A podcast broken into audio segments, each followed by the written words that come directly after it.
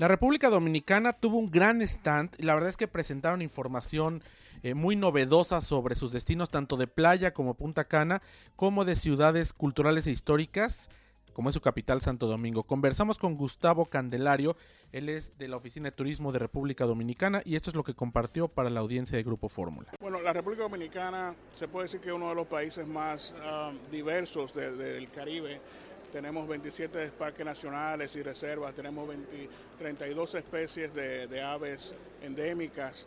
Eh, la oferta es increíble. Por supuesto, tenemos los increíbles hoteles eh, en, todas las, en todas las costas, tenemos las fantásticas playas de la República Dominicana, Playa Blanca, pero tenemos mucho más que eso y eso es lo que queremos que la persona experiencien básicamente. Eh, queremos que visiten a Santo Domingo, la capital. Santo Domingo es la primera ciudad fundada por los europeos en el continente y es realmente un lugar precioso. Hay que ir a verlo.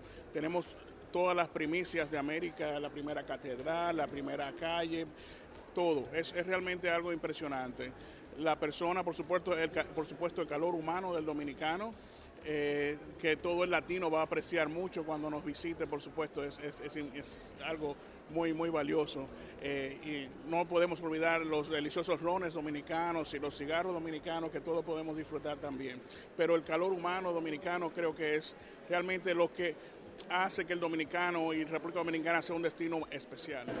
Tienen ustedes muchas frecuencias ya con Aeroméxico hacia, las, hacia México, tienen con Copa Airlines vía Panamá, o sea, es muy fácil ya para ahora nosotros llegar a, es muy fácil, el tiempo de llegar a Dominicana realmente no, toma mucho y por eso eh, en el Caribe el, latinoamericano, el centroamericano se identifica con República Dominicana por eh, exactamente por el acceso tan simple que hay y, y por la familiaridad que encuentran cuando llegan al destino.